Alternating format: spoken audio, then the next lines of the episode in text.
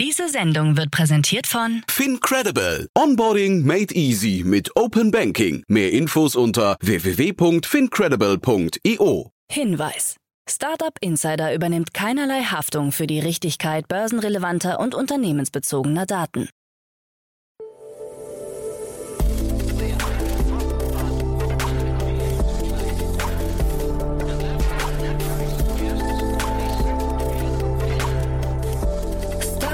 Insider Daily.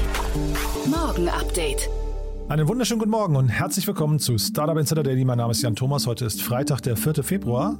Ja, das sind heute unsere Themen. Spotify wächst stark, macht aber weiterhin Verlust. Facebook hat seine Aktie auf Talfahrt geschickt. GoStudent mit zwei neuen Übernahmen. Microsoft stichelt gegen Apple. Und der erste Voice-NFT ist innerhalb von 10 Minuten ausverkauft. Heute bei uns zu Gast im Rahmen der Reihe Investments und Exits ist Peter Specht von Creandum. Ja, und wir haben über eine tolle Series A-Runde gesprochen aus Stuttgart. Habt ihr vielleicht gestern schon mitbekommen? Details kommen sofort nach den Nachrichten mit Frank Philipp, aber wie immer kurz der Hinweis auf die weiteren Themen heute. Um 13 Uhr geht es hier weiter und ja, das kann ich euch wirklich nur wärmstens empfehlen, denn bei uns ist Michael Marthaler. Er ist der CEO und Co-Founder von HQS Quantum Simulations. Der Name verrät schon so ein bisschen, es geht um das Thema Quantencomputing und da wurde gerade eine 12 Millionen Euro Series A eingesammelt. Ein abgefahrenes Thema. Ähm, Michael ist sehr wissenschaftlich unterwegs, aber wenn euch das Thema Quantencomputing vielleicht noch fremd ist, mir war es zumindest fremd, dann habt ihr vielleicht Freude an den vielen blöden Fragen, die ich gestellt habe und den vielen schlauen Antworten, die Michael gegeben hat, denn es ist wirklich ein sehr, sehr spannender Markt, muss ich sagen. Ja, und der wird gerade wachgeküsst und es hat den Anschein, als wäre HQS Quantum Simulations da relativ weit vorne dran. Hört euch das mal an, ist wirklich sehr, sehr spannend, weil ich kannte zum Beispiel die ganzen Forschungsgebiete und Einsatzgebiete von Quantencomputern gar nicht so richtig. Und äh, man hatte immer auch so ein bisschen die Sorge, ob dann zum Beispiel der Bitcoin irgendwann angreifbar ist oder obsolet ist. Also all diese Fragen werden nachher beantwortet um 13 Uhr. Und dann um 16 Uhr geht's hier weiter mit Björn Schmuck. Er ist der Co-Founder von Buja und Buja ist eine Bildungsplattform, die kennt ihr vielleicht schon vom Namen her, weil ich sie neulich mit Dorothea Gotthard von Capnemic Ventures besprochen habe.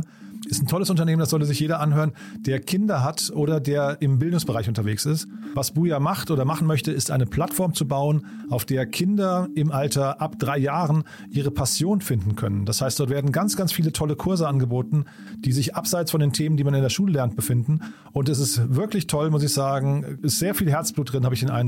Und da gab es gerade eine 1,8 Millionen Euro Seed-Finanzierungsrunde.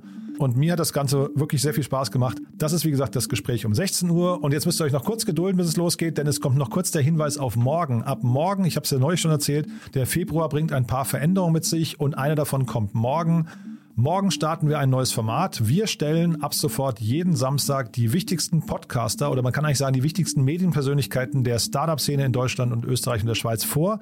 Wir fangen an mit Podcastern und wir machen den Anfang in der ersten Folge mit Fabian Tausch. Den kennt ihr vielleicht vom Jungunternehmer Podcast, aber der Jungunternehmer Podcast hat sich gerade umbenannt. Er heißt jetzt Unicorn Bakery und der Name ist Programm. Wir stellen Fabian morgen vor, wir stellen seinen Werdegang vor, die Ambition, die Motivation, das Konzept der ganzen Sendung, die Idee dahinter, wer sich das mal anhören sollte. Also auf jeden Fall ein tolles Format, hat mir großen Spaß gemacht. Wir haben die ersten Folgen schon im Kasten. Also nicht nur Fabian, sondern auch die nächsten Folgen. Ganz, ganz tolle Gespräche, wird euch großen Spaß machen, weil ihr dabei auch wahrscheinlich die Hosts von den Podcasts, so wie mich zum Beispiel, ich bin ja eigentlich immer nur am Erzählen, aber es geht ja nicht um mich und so ist das eben auch hier bei Fabian. Ihr lernt einfach mal Fabian nicht als Fragensteller, sondern als Antwortengeber kennen. Ja, und wie gesagt, tolles Format. Und das passt dann wunderbar zu unserem Sonntagsformat, denn am Sonntag, wisst ihr ja, ist bei uns immer Zeit für die Bücher, unser Bücherpodcast Startup Insider Read Only. Diese Woche mit Folge 61. Bei uns zu Gast ist Dr. Lydia Prextel. Sie ist Vice President Communications von GetSafe, also einer PR-Agentur hier aus Berlin. Und sie hat ein Buch geschrieben, das heißt Wie kommunizieren Startups? Und ja, der Name ist Programm, genau darum geht's. Hört euch das mal an, wenn ihr nicht wissen solltet, wie ihr euer Startup in die Medien bringt oder wie ihr Aufmerksamkeit oder vielleicht auch nur, nur tolles Storytelling entwickelt für euer Startup, dann ist das genau die richtige Sendung. Ich habe selbst noch nicht gehört, aber ich habe hier aufgeschrieben bekommen, es war ein super angenehmes und interessantes Interview zu einem überaus lesenswerten Buch. Also ja, klingt so, als sollte man sich das anhören. Das, wie gesagt, am Sonntag unser Bücherpodcast Read Only. Jetzt genug der Vorrede. Jetzt wünsche ich euch viel Spaß mit den Nachrichten mit Frank Philipp. Danach dann Peter Specht von Creandum und vorher wie immer ganz kurz die Verbraucherhinweise.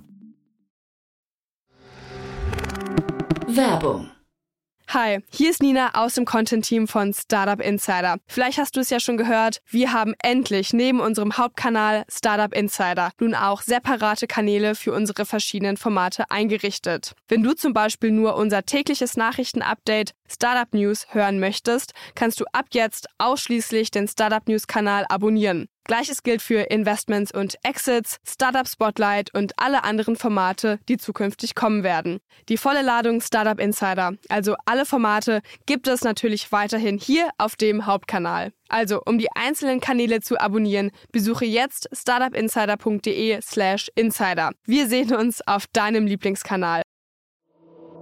Startup Insider Daily. Nachrichten. Spotify wächst stark, macht aber weiterhin Verlust. Der schwedische Musikstreaming-Dienst Spotify hat seine Zahlen für das vierte Quartal und Geschäftsjahr 2021 veröffentlicht. Demnach erzielte das Unternehmen im vierten Quartal des Geschäftsjahres 21 einen Umsatz von 2,689 Milliarden Euro und damit 24 Prozent mehr als im Vorjahreszeitraum. Dabei wuchs der Umsatz im Bereich Premium um 22 Prozent und machte 2,295 Milliarden Euro aus. Der durch Werbung unterstützte Umsatz wuchs um 40 Prozent auf 394 Millionen Euro. Das Nettoergebnis lag bei minus 39 Millionen Euro. Während Spotify selbst von starken Ergebnissen und einer überdurchschnittlichen Performance sprach, gab die Aktie im Laufe des Tages um rund 14 Prozent nach. Wachstumsbremse bei Facebook. Bereits am Tag zuvor hatte das weltgrößte Online-Netzwerk Facebook seine Zahlen für das vergangene Quartal veröffentlicht. So wuchs der Konzernumsatz im vergangenen Quartal im Jahresvergleich um rund ein Fünftel auf knapp 33,7 Milliarden Dollar, während der Gewinn um 8 Prozent auf knapp 10,3 Milliarden Dollar gestiegen ist. Da aber die Zahl der täglich aktiven Mitglieder binnen drei Monaten um rund eine Million gesunken ist, versuchte Gründer und Chef Mark Zuckerberg zu beschwichtigen. Die Leute haben jede Menge Auswahl, wie sie ihre Zeit verbringen wollen, und Apps wie TikTok wachsen sehr schnell, weshalb seine Plattform fortan noch stärker auf kurze Videos setzen werde.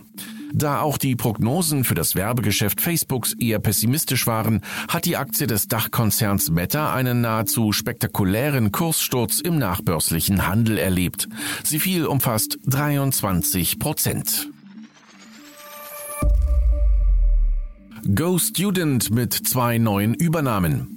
Das Wiener Unicorn befindet sich weiter auf Einkaufstour. Nach Fox Education im September 2021 übernimmt das Startup zwei weitere etablierte europäische Bildungsunternehmen. Seneca Learning soll das Produktangebot durch die Integration von KI-basierten Lerninhalten erweitern, während Tuse Media mit einem offenen Marktplatz für Nachhilfe den Zugang zum adressierbaren Markt vergrößern soll. Zu den jeweiligen Kaufpreisen ist nichts bekannt.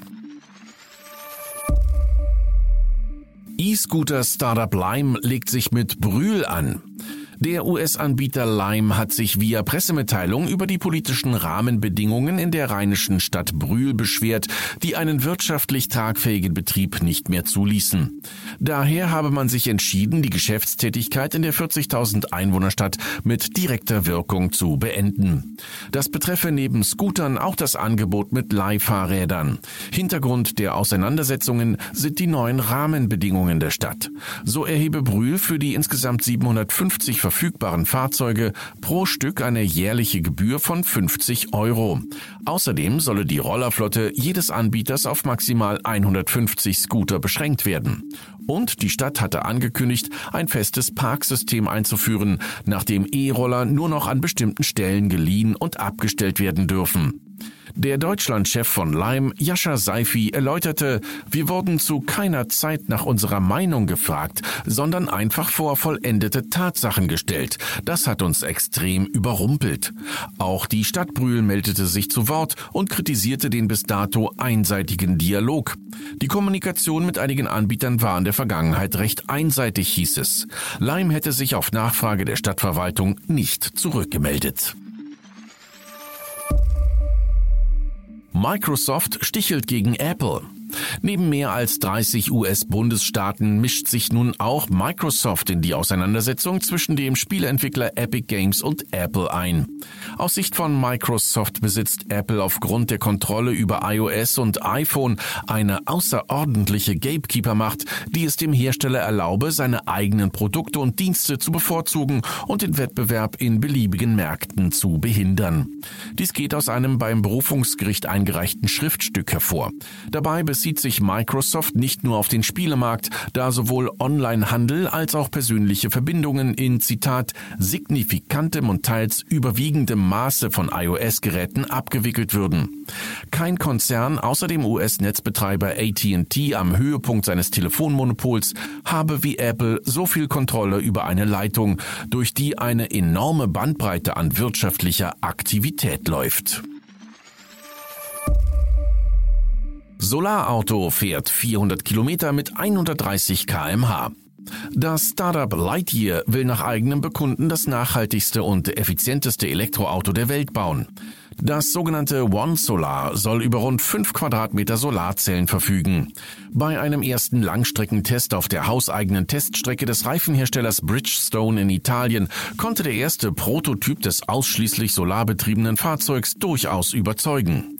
Bei Temperaturen von lediglich 10 Grad und mit zwei Personen und einer Beladung von 20 Kilogramm im Fahrzeug fuhr das Fahrzeug rund 400 Kilometer weit und das mit einer Geschwindigkeit von 130 Stundenkilometern.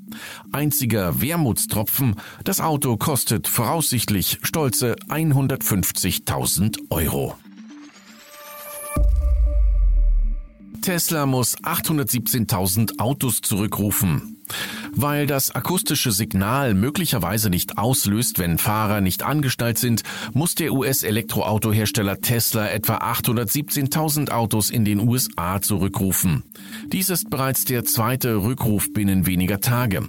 Nur wenige Tage zuvor waren in den USA bereits 53.822 Tesla-Autos von einem Rückruf betroffen, da die Full Self-Driving Software Stoppschilder teilweise nicht korrekt erkennt. Erster Voice NFT in 10 Minuten ausverkauft.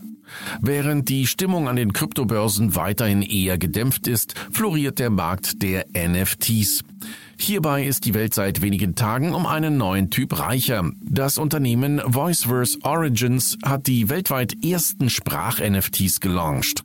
Dabei wurden alle 8888 zum Start angebotenen Stimmen innerhalb von 10 Minuten ausverkauft. Inhaber der NFTs können die Stimmen sowohl im Metaverse nutzen als auch mit verschiedenen Elementen zu einem neuen Sprach-NFT mixen. Hinter Voiceverse Origins stehen mehrere Synchronsprecher wie Charlotte Chung, Andy Milonakis und Johnny Cruz. Hacker legt Nordkoreas Internet lahm. Nachdem der US-amerikanische Sicherheitsforscher mit dem Pseudonym P4X vor einem Jahr Opfer einer nordkoreanischen Cyberattacke wurde, hat er sich nun gerecht. Berichten zufolge hat er in den nordkoreanischen Systemen mehrere ungepatchte Sicherheitslücken entdeckt und mithilfe einer DOS-Attacke mehrere Router im Land lahmgelegt, woraufhin das System zusammengebrochen ist. Betroffen waren praktisch alle Websites mit der nordkoreanischen KP-Domain, angefangen von der Website der Airline Air Koryo bis zu Nenara, dem offiziellen Sprachrohr des Diktators Kim Jong-un. Startup Insider Daily. Kurznachrichten. Der chinesische Technologiekonzern BYD hat seine Fahrzeugauslieferungszahlen für den Monat Januar 2022 veröffentlicht. Dabei musste zum ersten Mal ein sequenzieller Rückgang beim Autoabsatz vermeldet werden. Insgesamt konnte das Unternehmen 95.422 Fahrzeuge absetzen, knapp 4.000 Fahrzeuge weniger als im Vormonat. In den USA wurde erstmals ein sogenannter AirTag-Stalker festgenommen. Dieser hatte versucht, den Tracker von Apple zum Überwachen eines fremden Autos zu verwenden, möglicherweise um dieses zu stehlen. Der 27-Jährige hatte den AirTag an einem fremden Auto angebracht, wo er später von der Polizei gefunden wurde. Um die Leiche des Antiviren-Moguls John McAfee ist ein Streit entbrannt. Sieben Monate nach dem mysteriösen Tod McAfees in einer Gefängniszelle in Spanien liegt dessen Leiche noch immer in einem spanischen Leichenschauhaus. Trotz hartnäckigen Insistierens seiner Tochter und seiner Ex-Frau wollen spanische Ermittler den Leichnam nicht freigeben. Unklar ist weiterhin, ob McAfee Selbstmord begangen hat oder ermordet wurde. Angeblich wurde er bereits zweimal obduziert. Am 4. April werden bereits zum 15. Mal die Golden Blogger Awards verliehen, Deutschlands ältester Social Media Award. Zum ersten Mal sind auch Politikerinnen und Politiker nominiert, unter anderem Bundesgesundheitsminister Karl Lauterbach. Wir würdigen mit dieser Kategorie, dass sich im Wahlkampf etliche Politiker offen und transparent den Bürgerinnen und Bürgern im Social Web gestellt und Einblicke in ihre Arbeit geliefert haben, so Thomas Knüver, Co-Initiator der Golden Blogger. Und das waren die Startup Insider Daily Nachrichten vom Freitag, den 4. Februar 2022. Startup Insider Daily. Investments und Exits. Cool. Ja, ich freue mich sehr. Peter Specht ist wieder hier von Creandum. Hallo Peter. Hallo Jan, wie geht's dir? Ja, du, eigentlich unverändert, ja. Ich möchte mich nicht beschweren. Macht alles Spaß, aber viel zu tun. Ne? Wie ist bei euch? Du, alles bestens. Ähm, Q1 Januar, Ende Januar ist immer äh, Peak Seasonality, daher ähm, gerade ein, ein, ein, guter Zeitpunkt für, für Companies zu raisen und für, für Investoren, um, um spannende, spannende Companies anzugucken und zu sprechen. Ist es so? Ja, ich dachte, ich hatte immer das Gefühl, äh, Ende, Ende des Jahres wäre schon quasi so High Seasons. Also wahrscheinlich ist bei euch immer High Season, ne? Du hast eigentlich schon so Wellen, so dass äh, ich würde sagen, Ende Januar ist ein, ein Peak Seasonality. Also die ersten zwei Wochen im Januar ist immer noch recht ruhig. Ähm, und dann dritte, vierte Woche Januar gehen ganz viele zu zum neuen Jahr jetzt quasi raus mit den Q4-Zahlen, ähm, die man dann schon hat.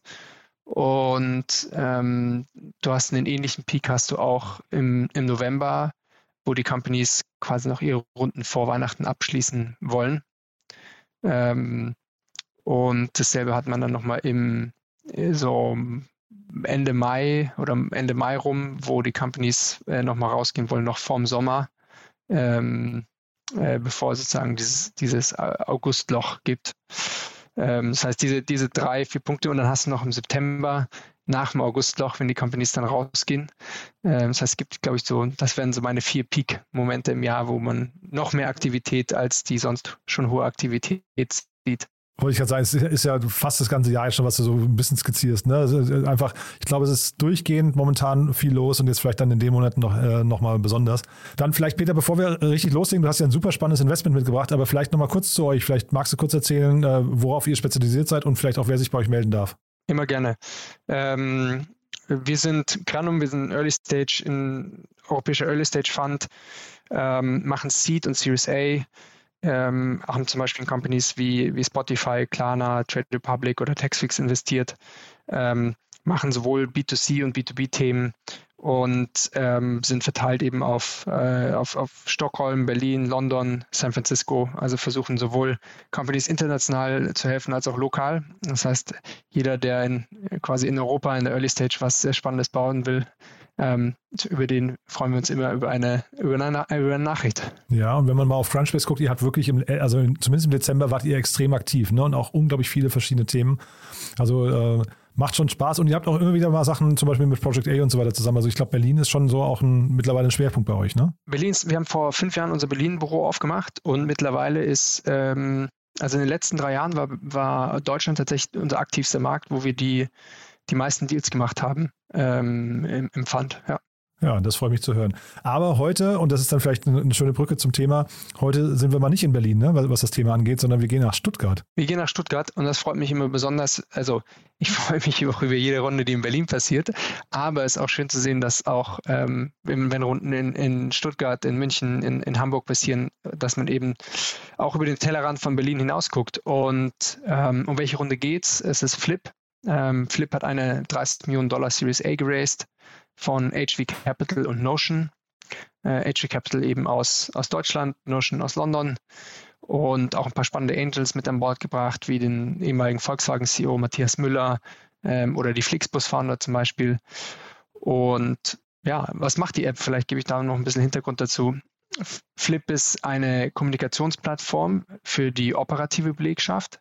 Also Fokus nicht auf die Mitarbeiter im Büro, wie ich sag mal in Slack zum Beispiel, sondern auf ähm, Mitarbeiter in Produktionsstätten, am Band, im Supermarkt, also die, die, die operative Belegschaft.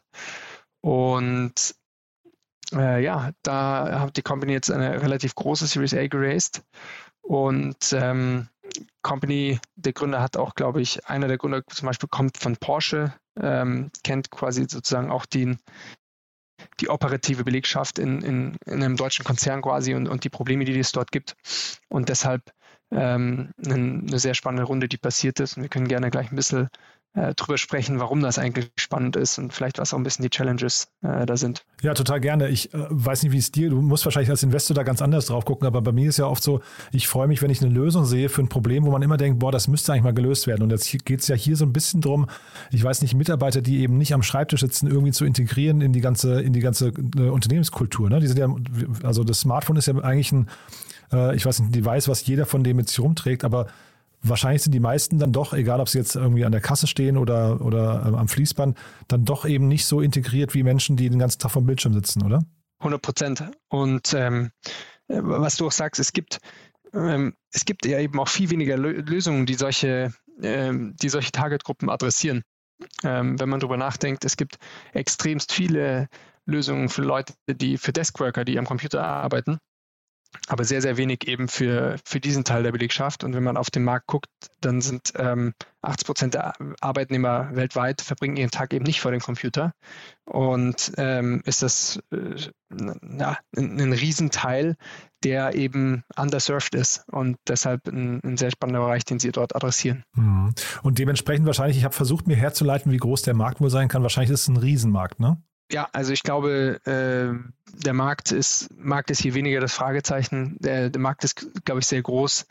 Ähm, ich ich habe selber jetzt nicht die Bottom-up-Kalkulation ähm, für diesen Markt mal gemacht, aber ich glaube, wenn man da guckt, wie viele Firmen gibt es, die eben eine Need dafür haben, die operative Belegschaft haben, ähm, die dort einen Bedarf an Kommunikation haben, an auch HR-Themen äh, dafür, HR-Prozessen dafür, ähm, wie jetzt irgendwie Krankmeldungen, Schichtpläne oder ähnliches, ähm, scheint mir das nach, nach sehr vielen Unternehmen zu sein ähm, und auch natürlich eine Lösung, die man, ähm, die man nicht nur in Deutschland braucht, sondern auch global. Und Sie fangen, glaube ich, auch nicht nur bei, bei Supermärkten oder größeren Unternehmen an, sondern ich habe mir mal so die Kundenstories auf der Seite angeguckt und da haben Sie zum Teil auch Apothekerinnen oder sowas ähm, äh, als, als Testimonials aufgeführt. Das, Apotheken sind ja in der Regel, glaube ich, relativ kleine Betriebe. Ne? Die dürfen ja, glaube ich, sogar maximal nur vier äh, Apotheker haben oder sowas. Also, glaube ich, relativ kleine Unternehmen. Das heißt, wahrscheinlich ist der Markt dadurch noch mal größer, als man vielleicht denken würde am Anfang. Ja, also natürlich immer gut, je, je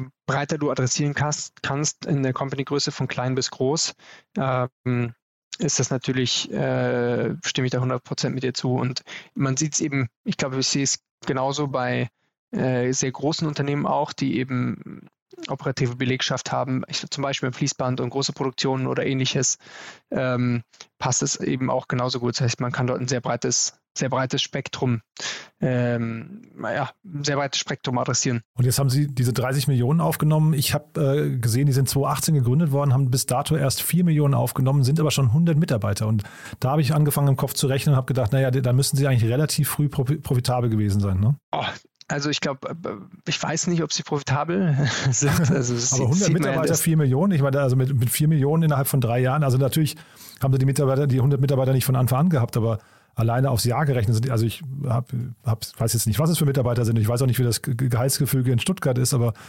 damit kommt man dann nicht so weit mit vier Millionen eigentlich, ne?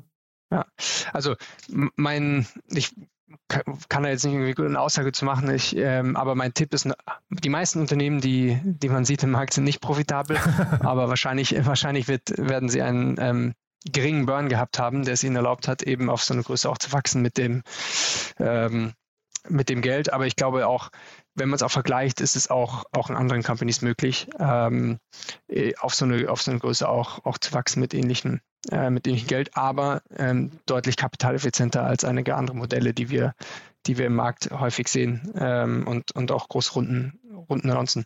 Aber vielleicht gucken wir noch mal ein bisschen drauf, was, was die Solution eigentlich so ein bisschen macht und, und warum die vielleicht spannend ist.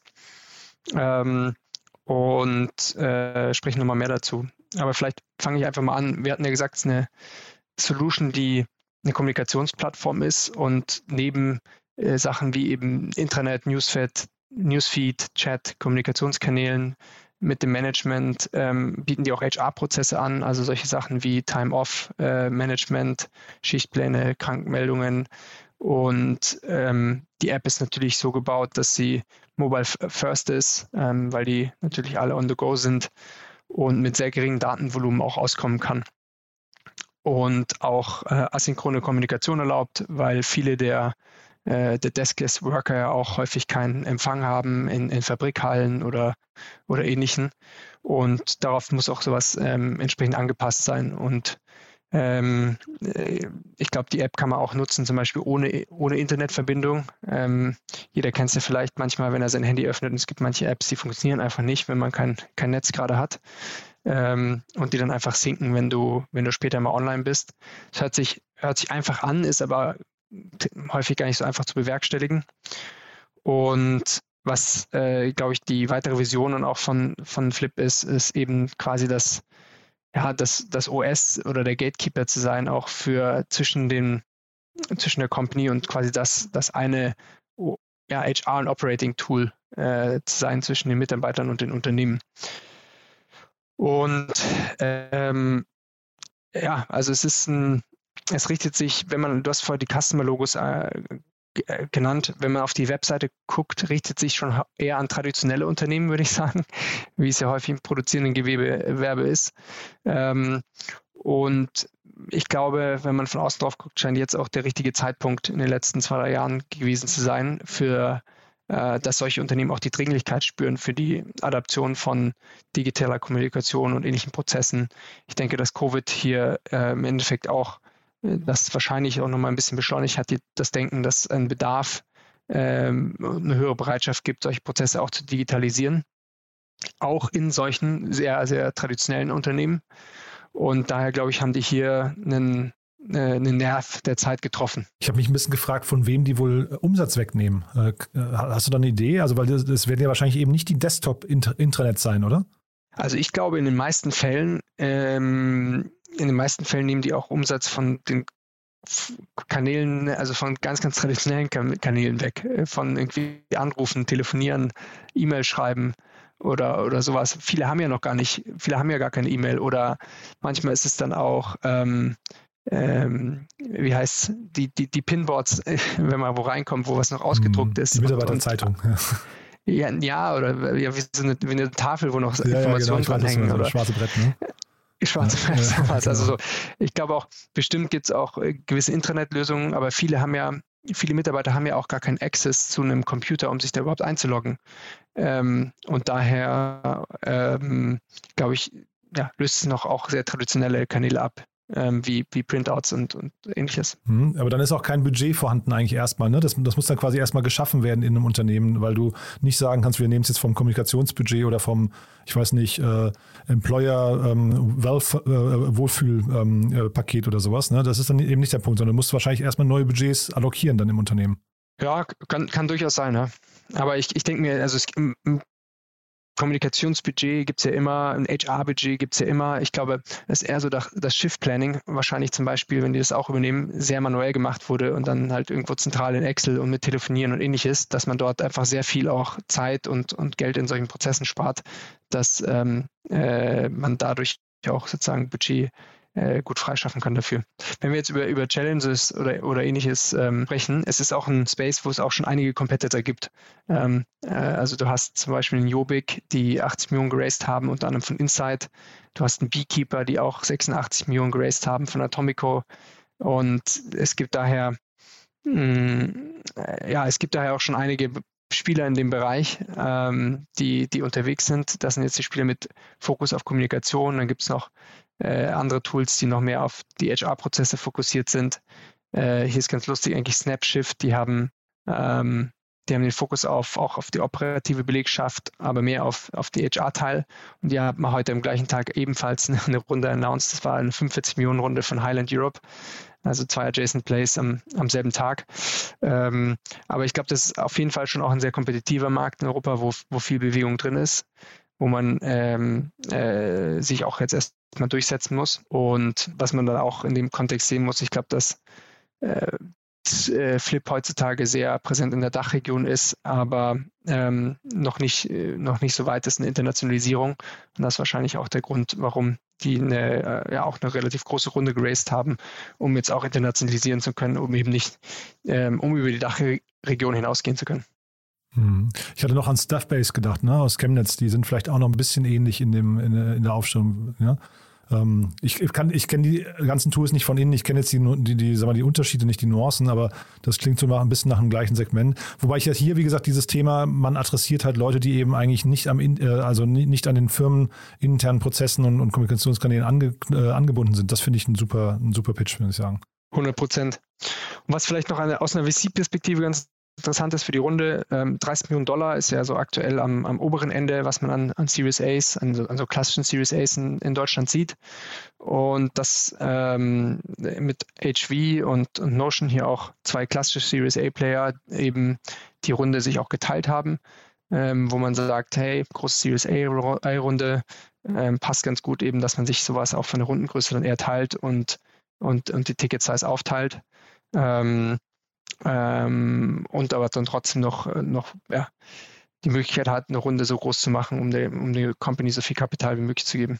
Ist das üblich mittlerweile? Ich weiß gar nicht, ab wann man dann anfängt, eine Runde zu teilen. Ich kenne das gar nicht so. Also in der Regel gibt es ja einen Lead-Investor, ne? aber wir sehen es ja in der Vergangenheit. Ich glaube, ihr habt auch mal mit Project A oder so, Yababa oder so, habt ihr euch, glaube ich, auch geteilt, ne? Es ist, es ist äh, üblich, es ist wirklich so Case by Case. Manchmal macht es Sinn, um mehr Runden zu teilen und manchmal macht es weniger Sinn, Runden zu teilen. Ähm, und es hängt dann auch immer stark von der Gründerpräferenz ab. Ähm, aber ich sag mal, bei größeren Runden, die passieren, also wenn es sehr große Seed-Runden sind, wenn es sehr große A- oder sehr große B-Runden sind, dann ist es dann häufig, dann kann es dann auch rundengrößenmäßig ähm, äh, passieren, dass man es auf, auf, auf der Basis teilt, weil manchmal äh, die Funds nicht immer äh, naturell so große Tickets schreiben, also nicht unbedingt 30 Millionen Tickets schreiben aus ihrem klassischen Series A Fund. Und dann vielleicht noch so eine Frage am Rande, die sind jetzt aus einer Agentur hervorgegangen, die hießen vorher Pick and People.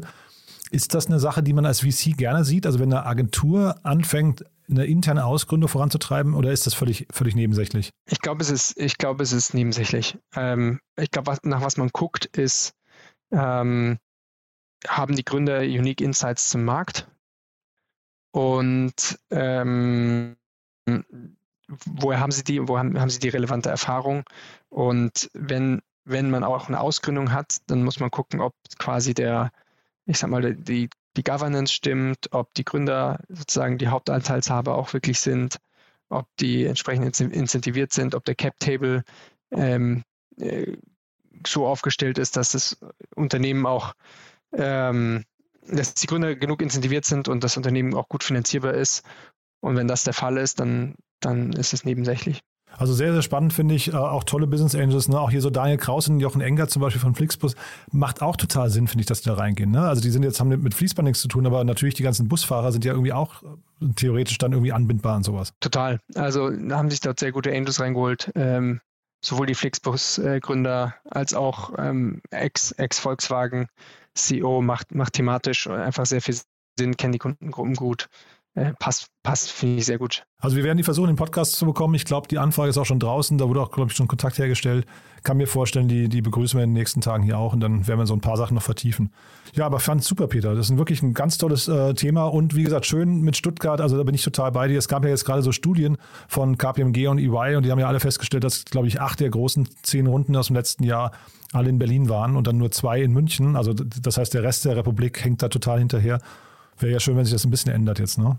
100 Prozent bin ich bei dir. Also nicht, dass wir jetzt Berlin abschreiben wollen, aber ne, so ein bisschen, bisschen mehr Verteilung äh, und auch Spotlight woanders hin macht schon Sinn. Super. Haben wir was Wichtiges vergessen?